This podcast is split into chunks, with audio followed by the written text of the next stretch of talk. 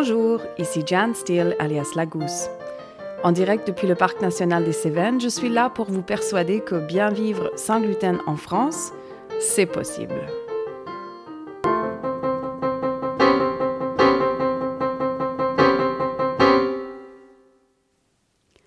Gérante d'une cuisine pédagogique et d'une chambre d'hôte 100% sans gluten dans le Parc national des Cévennes, je suis aussi malade cœliaque depuis toute ma vie et maman de deux enfants qui eux aussi mangent sans gluten. La communauté des personnes vivant sans gluten est en croissance permanente. Mon objectif est d'offrir à ces gens des pistes vers une vie meilleure sans gluten. Allons-y.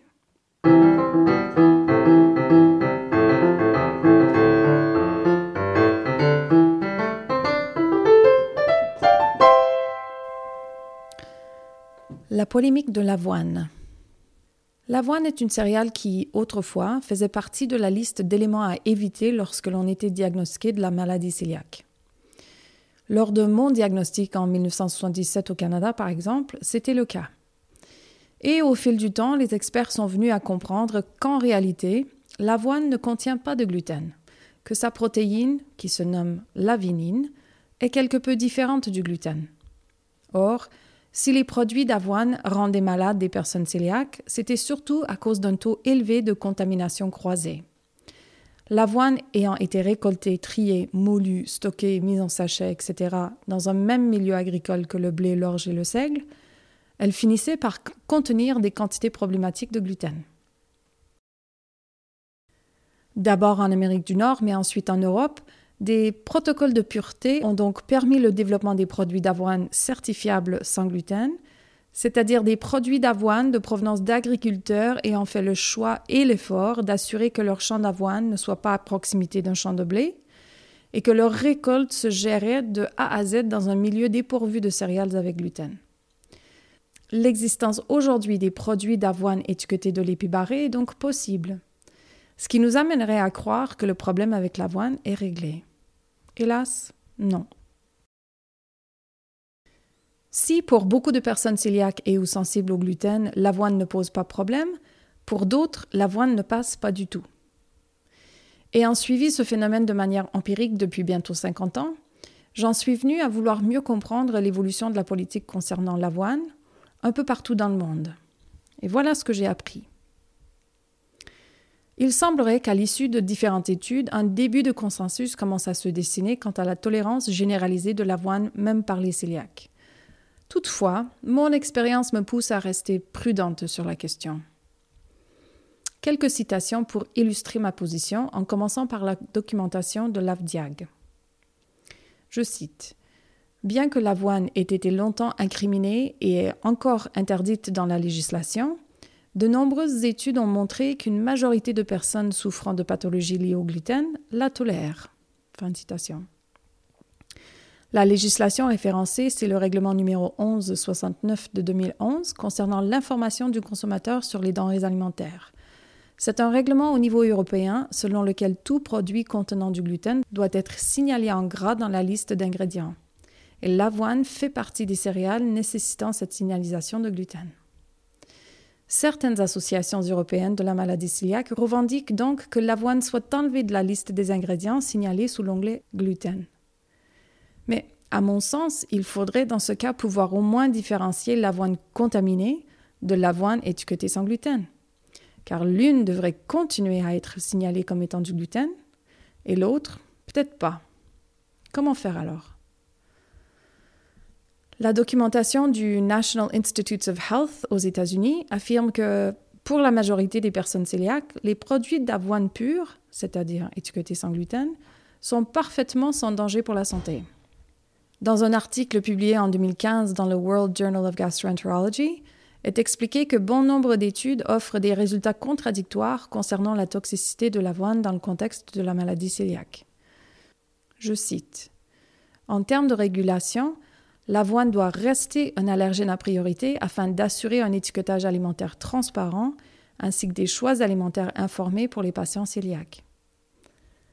C'est peut-être la conclusion d'un article publié en 2021 dans la revue Nutrition qui est la plus juste. La nécessité de supprimer l'avoine de l'alimentation des patients ayant la maladie cœliaque est encore un sujet de discussion.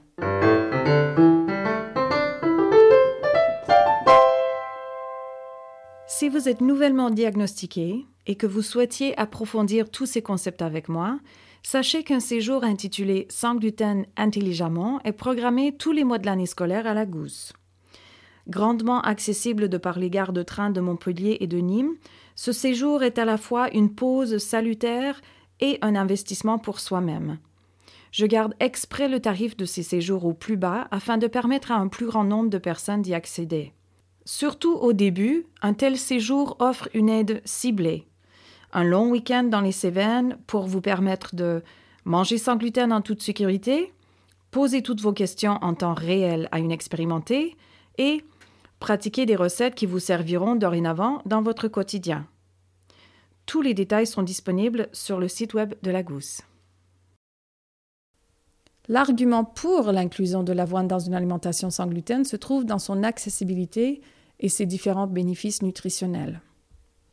Certains craignent qu'une alimentation sans gluten soit contraignante au point que des cœliaques n'arrivent pas à combler leurs besoins nutritionnels. Offrant une bonne quantité de fibres, l'avoine est aussi une source de minéraux tels que le zinc, le magnésium et le phosphore. On propose donc qu'elle soit permise dans une alimentation sans gluten car il s'agit d'une solution facile et accessible, mais aussi nutritive. Si bon nombre de juridictions semblent s'accorder sur la permissibilité de l'avoine pour la grande majorité des cœliaques, chaque autorité tient néanmoins à souligner l'importance du jugement individuel de chacun quant à sa sensibilité à l'avoine car bon nombre de recherches montrent qu'un petit nombre de cœliaques réagissent à la vinine en ayant des symptômes aigus et une réponse inflammatoire similaire à celle au blé. Les autorités canadiennes vont jusqu'à préciser la quantité recommandable lors de l'introduction de l'avoine dans son alimentation. Compte tenu de la teneur en fibres de l'avoine, l'Association canadienne de la maladie cœliaque signale que les individus peuvent voir un changement dans leur selles ou avoir quelques symptômes gastro-intestinaux comme des ballonnements abdominaux et des gaz, mais que ces symptômes devraient se résorber en quelques jours. Elle conseille de commencer par consommer de petites quantités d'avoine par jour, entre 25 et 70 grammes de flocons d'avoine pour les adultes et entre 10 et 25 grammes pour les enfants, en augmentant la quantité petit à petit selon la tolérance. En France, une formulation tout aussi prudente existe. La consommation d'avoine est à l'appréciation de la sensibilité de chacun. S'agissant d'une céréale fréquemment contaminée, l'AFDIAG recommande de ne consommer que de l'avoine certifiée porteuse du logo épibarré. En 2023 s'est tenu un événement annuel nommé Digestive Disease Week, où ont été révélées des données d'une étude australienne montrant une très grande variété de réactions lors de la consommation de différents cultivars d'avoine. La conclusion des auteurs? Qu'une acceptation généralisée de l'avoine étiquetée sans gluten comporte des risques pour la communauté cœliaque dans le sens que, selon la source de l'avoine ainsi que la spécificité des cultivars, les réactions varient. En Australie, le choix est donc clair. Tant que la source et les cultivars ne sont pas pris en compte dans le développement de la législation alimentaire et les règles d'étiquetage, l'Association cœliaque australienne souhaite maintenir l'avoine dans la liste des allergènes prioritaires et interdire qu'un produit avec avoine puisse être étiqueté sans gluten. Bon. Étant l'une de celles pour qui l'avoine ne passe pas, j'avoue préférer de loin la position des Australiens à celle du Canada et de l'Europe. J'ai du mal, moi, à accepter que l'on étiquette des produits d'avoine avec un épibarré et la mention sans gluten car je sais très bien que l'avoine me fait réagir et que ce problème est en lien à mon intolérance au gluten. Après, j'ai aussi l'habitude de lire les étiquettes avec rigueur et je ne risque pas de consommer un produit, même un produit étiqueté sans gluten, s'il contient de l'avoine.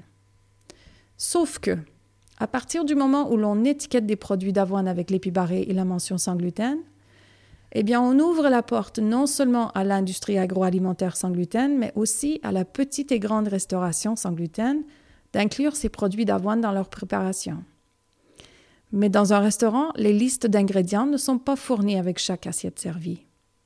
Et même sur la carte des allergènes, une préparation employant un produit d'avoine étiqueté sans gluten ne serait sans doute pas signalée comme ayant du gluten, alors que Pour un certain nombre d'entre nous, un risque avéré existe.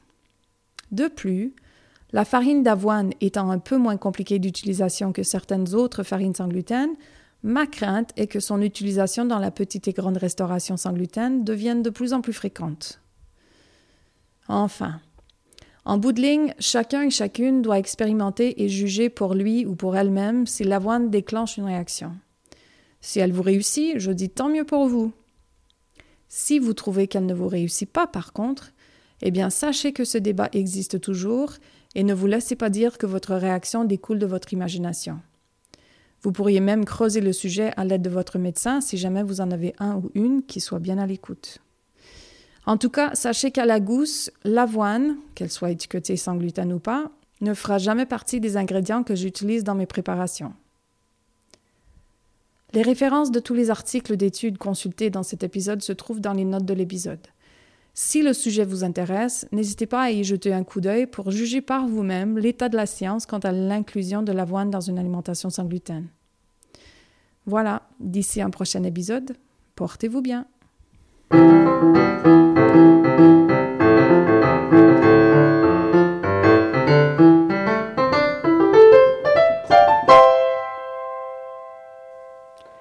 Ce podcast se veut une célébration de la vie sans gluten en France. Vous avez une question par rapport à la vie sans gluten? Posez-la. Plusieurs fois dans l'année, on fera un épisode foire aux questions pour essayer de vous trouver les réponses.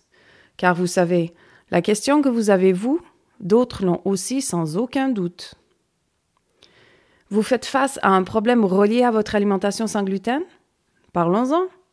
Dans la mesure du possible, nous en ferons un épisode en partageant nos expériences communes ou en tâchant d'exposer un problème pour lequel une solution n'est toujours pas dispo. Enfin, si vous souhaitez partager votre témoignage de rétablissement grâce à une alimentation sans vous trouverez un formulaire en ligne sur le site lagousse.fr baroblique podcast. Vous aider à retrouver un mieux-être sans gluten, c'est ma passion. N'hésitez pas à vous abonner pour être au courant dès la sortie de chaque épisode. Plus notre communauté est soudée, plus facilement nous pourrons échanger les réponses et les solutions à nos différents problèmes. Bien vivre sans gluten en France, c'est possible.